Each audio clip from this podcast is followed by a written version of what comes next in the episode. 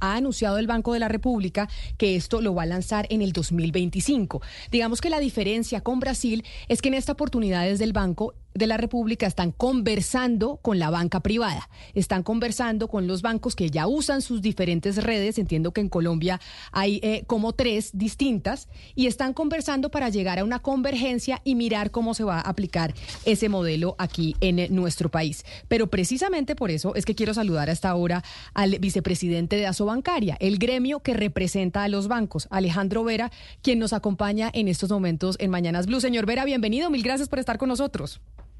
Hola Camila, ¿cómo estás? Buenos días para ti y para tu mesa y toda tu audiencia. ¿Cómo están? Pues nosotros aquí felices de que esta revolución se vaya a dar. De verdad, qué bueno que el Banco de la República vaya a instalar este sistema que ya se ha probado, por ejemplo, que en Brasil funciona muy bien. No sé qué tan contentos esté la banca privada de que el Banco de la República vaya a instalar este sistema en donde casi que pues ya va a ser eh, muy fácil hacer transferencias entre diferentes bancos, diferentes plataformas, ya no importa yo dónde esté, y que además va a bajar los costos del traspaso de dinero entre entre uno y otro colombiano? Pues mira, lo, primero que tengo que decirte es que el sistema financiero está bastante contento, digamos, está, de hecho está apoyando el tema.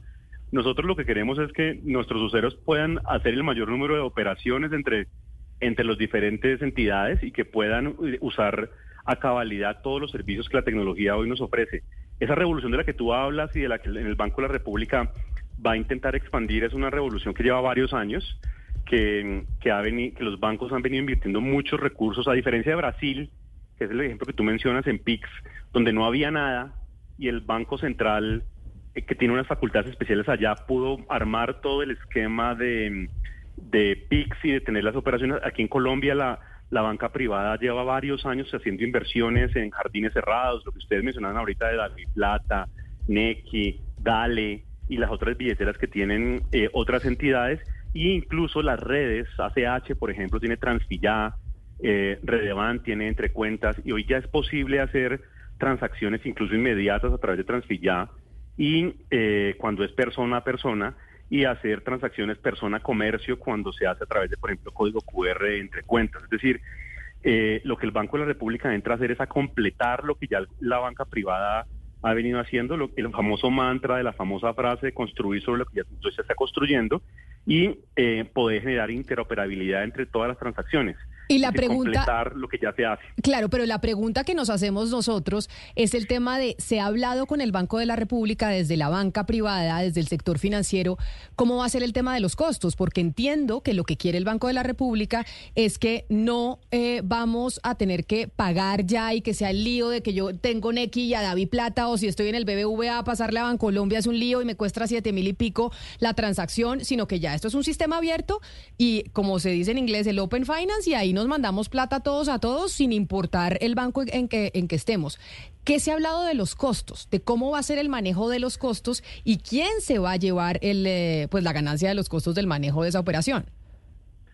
digamos, el, Banco de la República lleva un año y medio, probablemente un año largo, haciendo un, foro de pagos eh, en el que no solamente están los bancos, también están las fintech, también están eh, las pasarelas, están las franquicias, están las redes, están todos los, los, actores que han venido trabajando o que trabajan en el ecosistema de pagos y todos han venido aportando un poco a la generación de este gran sistema que lo que te digo va a entrar a hacer eh, que se permita la interoperabilidad entre todos los ecosistemas que ya existen y los nuevos que habría que crear y obviamente que haya competencia y que se puedan reducir los costos para generar eh, digamos, un beneficio al consumidor. El tema de los costos va a entrar a definirse, el Banco de la República tiene que entrar a definirse, obviamente hay que poder eh, cubrir la inversión que tiene que hacerse y a partir de allí mirar cómo se define, imagino yo que el mercado, la competencia entrará a definir cuáles son los costos apropiados. Hoy en día hay transacciones que son gratis, por ejemplo, a través de Transfilla algunos bancos no cobran.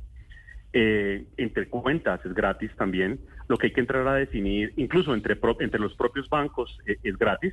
los 7 mil pesos de los que tú hablas cuando se hace una transferencia interbancaria, cuando se hace del banco 1 al banco 20. Eh, ahí, hay una, ahí hay un costo. Del banco 1 al banco 2, ahí hay un, ahí hay ahí hay un costo Eh, y eso es lo que se quiere entrar a, acabar. La manera de reducir. Exactamente, a acabar. Que a mí ya no me cueste 7.200 pesos pasarle a Claudia de Bancolombia al BBVA.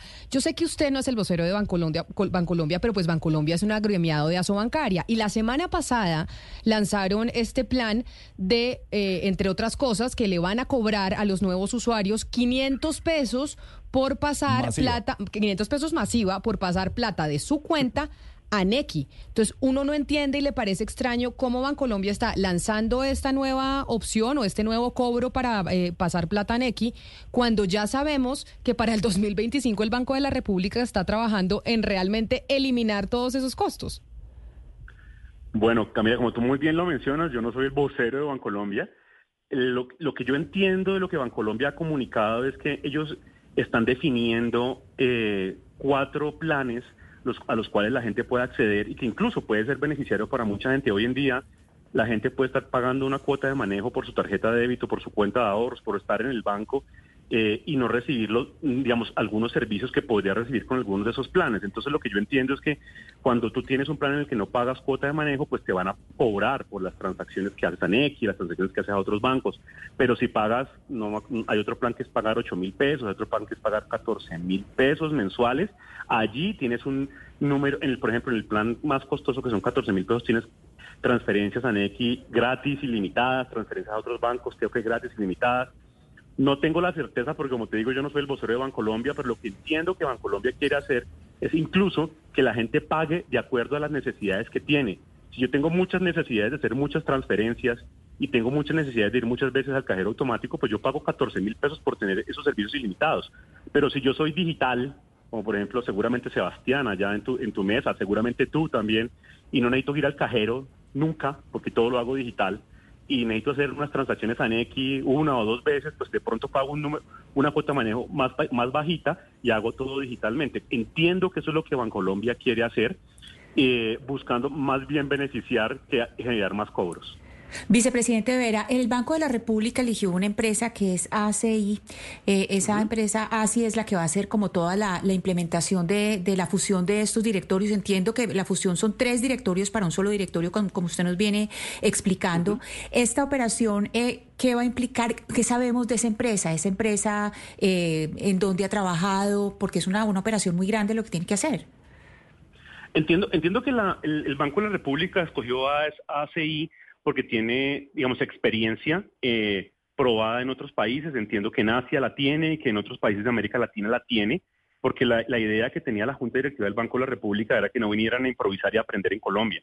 Entonces, eh, la escogencia de ellos garantiza que hay una experiencia probada y que lo que van a venir a hacer que implica un desarrollo tecnológico muy importante, por eso casi un año, poco más de un año, que se van a demorar y entiendo que es un proyecto que va por pasos, según nos explicaba a nosotros el, gerente de ACI de Sudamérica que vino en estos días a hablar con, eh, con nosotros, es un proceso, un proyecto que va por, por pasos y que va a ir implementando poco a poco. Primero una cámara de liquidación en línea para que todas las entidades puedan ahí ir ahí a liquidar las operaciones, hacer las transferencias de forma inmediata y luego la completitud, completar los canales que hacen falta con algunos bancos que no están y con otras entidades que no están conectadas.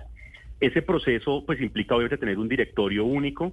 El directorio para las personas es simplemente que eh, uno tenga un número de identificación en ese proceso, es decir, por ejemplo, el celular, y yo a través de mi celular, dando mi celular, ya se identifique cuál es mi número de cuenta, quién soy yo y cómo hago la transferencia y que la otra persona se identifique con su correo electrónico o con su celular o con otro número que lo identifique individualmente en el, en el, en el sistema y que de esa manera se pueda hacer la transacción desde mi banco hasta el banco de la otra persona de manera inmediata. Eso es un proceso que requiere una recolección de información, de datos y una generación de infraestructura que toma varios meses y por eso cuando, eh, ACI está hablando de 2025. Cuando hay estos avances tecnológicos que ahorran costos, generalmente pues ganamos todos o casi todos, pero también hay perdedores. Eso siempre hay perdedores en esta, digamos, en, este proceso tecnológico, en este avance de mercado. ¿Quién van a ser los perdedores? ¿Qué empresas van a tener menos taja del negocio? ¿Cuál es su análisis? Yo, mire, eh, doctor Vera, yo le digo eso, Redevan, los de los datáfonos, los de ACH, que es otra de las redes por las cuales eh, se mueven las transferencias, ¿qué otros, doctor Vera, van a tener ahí que reinventarse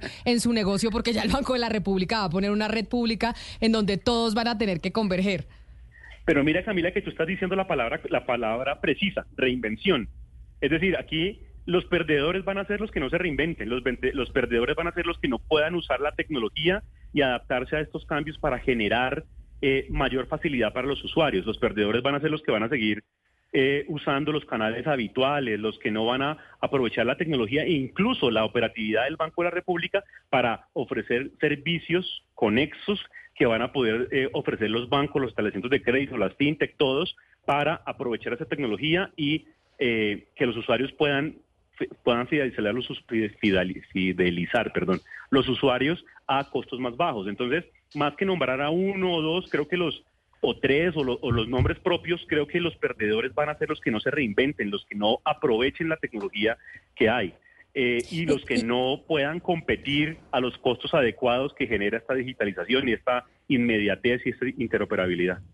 Y por eso me estoy preguntando si no será que ya hay perdedores irremediablemente, porque es que estas billeteras como, como Ave Plata y como Nequi, pues ya llevan unos añitos y uno no ha visto a los bancos en esos añitos bajando costos y demás. Claro, son billeteras que surgen del seno de los mismos bancos, pero en últimas, eh, pues uno pensaría que para dónde van los bancos o si van a ser los perdedores de esto o, si ustedes como gremio van a tener que, eh, si les va a salir un gremio con competencia o ustedes van a coger esos nuevos negocios y van a desaparecer los bancos? ¿Qué va a pasar? Claudia, yo no, a ver, yo, yo, creo que los bancos han hecho un gran esfuerzo. Obviamente uno siempre ve los bancos grandes, que son los que tienen las billeteras, pero los bancos eh, pequeños, medianos, que tienen sus nichos, han ido, han ido mejorando la posibilidad de digitalizar y yo creo que esto lo que va a hacer es muy provechoso para los bancos y para las fintechs, o sea, para todos en realidad. O sea, eh, los bancos van a tener menores costos, esos menores costos seguramente se van a transmitir en menores costos para los usuarios y la ganancia va a venir por el lado del volumen, de la generación de mayores servicios. Acuérdate que cuando uno, cuando uno eh, operativiza y reduce los costos de una operación que se vuelve eh, habitual, pues digamos el, rédito, la utilidad, la rentabilidad no viene por esa utilidad que casi que se vuelve, por esa operación que casi que se vuelve un commodity, la puede hacer cualquier persona. La utilidad viene por el lado de los servicios que se puedan prestar, el servicio al cliente, la posibilidad de tener eh, facilidades para hacer las cosas en el celular, para hacer las cosas en, en el computador, la facilidad para tener los recursos, la facilidad para convertir esa, esa operatividad, por ejemplo, en información para poder dar crédito en el futuro, porque hoy, por ejemplo, uno de los grandes problemas que tiene la economía colombiana es que el crédito no llega sino a la tercera parte de la población y lo que queremos es expandirlo. Y esa operatividad permanente de transacciones inmediatas genera un montón de información que le permite a los bancos generar crédito. Entonces, yo más que perdedores o ver perdedores a los bancos, creo que va a haber ganadores. Ahí lo que Creo que había una discusión en Twitter en estos días de que siempre pensamos las cosas como un juego de suma cero, es decir, que siempre va, que hay ganadores, hay perdedores, y yo la pienso más bien como un juego de suma positiva, es decir, eh, cuando hay ganadores puede haber más ganadores y los que se pensaba habitualmente que eran perdedores pueden ganar si se reinventan, que era la palabra que usaban ustedes hace un momento. Todas esas transacciones, señor Vera, que se podrían hacer con mayor facilidad, son transacciones nacionales o se ha pensado también en giros y transferencias internacionales? Normalmente son, eh, digamos, inicialmente más bien son transacciones nacionales en pesos que se hacen entre los bancos locales. Eh, para el tema internacional hay que involucrar otro cierto tipo de cosas, hay que involucrar al SWIFT, hay que involucrar las franquicias. Eh, yo creo que seguramente va a ser el siguiente paso, no sé si va a ser inmediato o va a ser en unos años, pero debe ser el siguiente paso, es decir, lo que ya hace la Unión Europea a través, por ejemplo, de plataformas como Revolut, que es que se pueda trasladar plata de euros a libras para cuando tú vas a visitar Londres, o si estás en Londres, trasladarla a euros para visitar a París o a España o lo que sea. Seguramente va a ser el siguiente paso, lo que pasa es que a los europeos les queda más fácil porque pues ellos son treinta y pico de países o veinte y pico de países en euros, acá nos queda más complicado porque tenemos varias monedas eh, y tenemos que llegar al tema del también del manejo del dólar, pero seguramente lo que vamos a ver en el futuro es eso. Pero por ahora, inicialmente, creo que el primer problema que tenemos que resolver es cómo hacer las transferencias inmediatas para toda la población en la moneda local. Doctor Vera, esto quiere decir, porque además así pasó en Brasil, que vamos camino a no la desaparición del efectivo, pero sí eh, a la disminución de forma importante del uso de, la plata en papel para hacer nuestras transacciones constantes. Esa es la idea. La idea es, eh, en todos los países del mundo, es ir, reducir cada vez más el uso del efectivo. De hecho, en Colombia el efectivo se usa más que en muchos países del mundo por, por, la, estructura de nuestra economía, por la economía informal, que muchas veces transa en efectivo, sin decir pues la economía ilegal. Eh, lo que se quiere es justamente que esas transacciones inmediatas, cada vez más interoperables, cada vez más fáciles, cada vez menos costosas o incluso gratis en muchas, en muchas ocasiones, puedan de alguna manera em, ayudar a la reducción del efectivo para que la gente use cada vez más estas, estas medios digitales y use menos efectivo. Eh, obviamente siempre va a haber una necesidad de efectivo, en algunos casos se necesita, pero el objetivo sí es que el, por lo menos el sobreuso que hay en el caso colombiano se elimine o se reduzca mucho. Pues doctor Vera, muchas gracias por explicarnos esta revolución que se nos viene en el sistema financiero, que además es muy beneficiosa para los usuarios, no sé qué tanto para los bancos, pero decisión que anunció el Banco de la República desde hace bastante tiempo ya. Un, es que un momento, hay un tema muy importante para no para que el doctor Pero es que él tiene una reunión, me dijeron que el doctor Vera se tiene que ir a una reunión, por eso lo iba a despedir ya. El país y sobre todo el sector financiero está muy atento a lo que va a hacer hoy el Banco de la República para preguntarle eh, qué estiman ustedes, cuál es la encuesta del mercado de los bancos que, que va a pasar hoy, la tasa de interés se mantiene, la bajan unos punticos, eh, ¿qué se está esperando? Tiene cambio de tema radical. Sí, pero es que la reunión, eh, imagínese cómo no preguntarle. Eh, a ver, creo que las encuestas lo que muestran es que hay una, digamos, por lo menos hay un consenso en que lo que el Banco de la República debería hacer es reducir la tasa de interés. Hay un grueso de entidades que piensan que va a reducir 25 puntos básicos. Hay otro grupo de entidades que piensan que, entre ellos Asobancaria, que creen que debería hacerse una reducción de 50 puntos básicos. Eh, la reducción de la inflación sorpresivamente a la baja va a ayudar mucho. Eh, incluso la apreciación cambiaria que ha venido ayudando a que las presiones que podría haber de, subida de precios no se den, eh, debería dar cierta tranquilidad al Banco de la República, pues que obviamente estar, en eso momento ya están analizando todas las cifras, para reducir la tasa de interés, que es un elemento muy importante si queremos que haya una transmisión a la reducción de los créditos de la economía y de esa manera pueda darse la reactivación económica. Así que, pues esperemos que sea un número entre 25 y 50 puntos básicos eh, ahorita al mediodía que nos anuncie el Banco de la República. Pues vamos a estar pendientes y del Banco de la República y a ver si cumple lo que ustedes están esperando. Doctor Alejandro Vera, vicepresidente de Asobancaria, mil gracias por estar con nosotros hablándonos y explicándonos esta revolución que se nos viene y que seguramente se estará implementando en el 2025. Feliz día para usted. Gracias Camila, feliz día para ti y toda tu audiencia.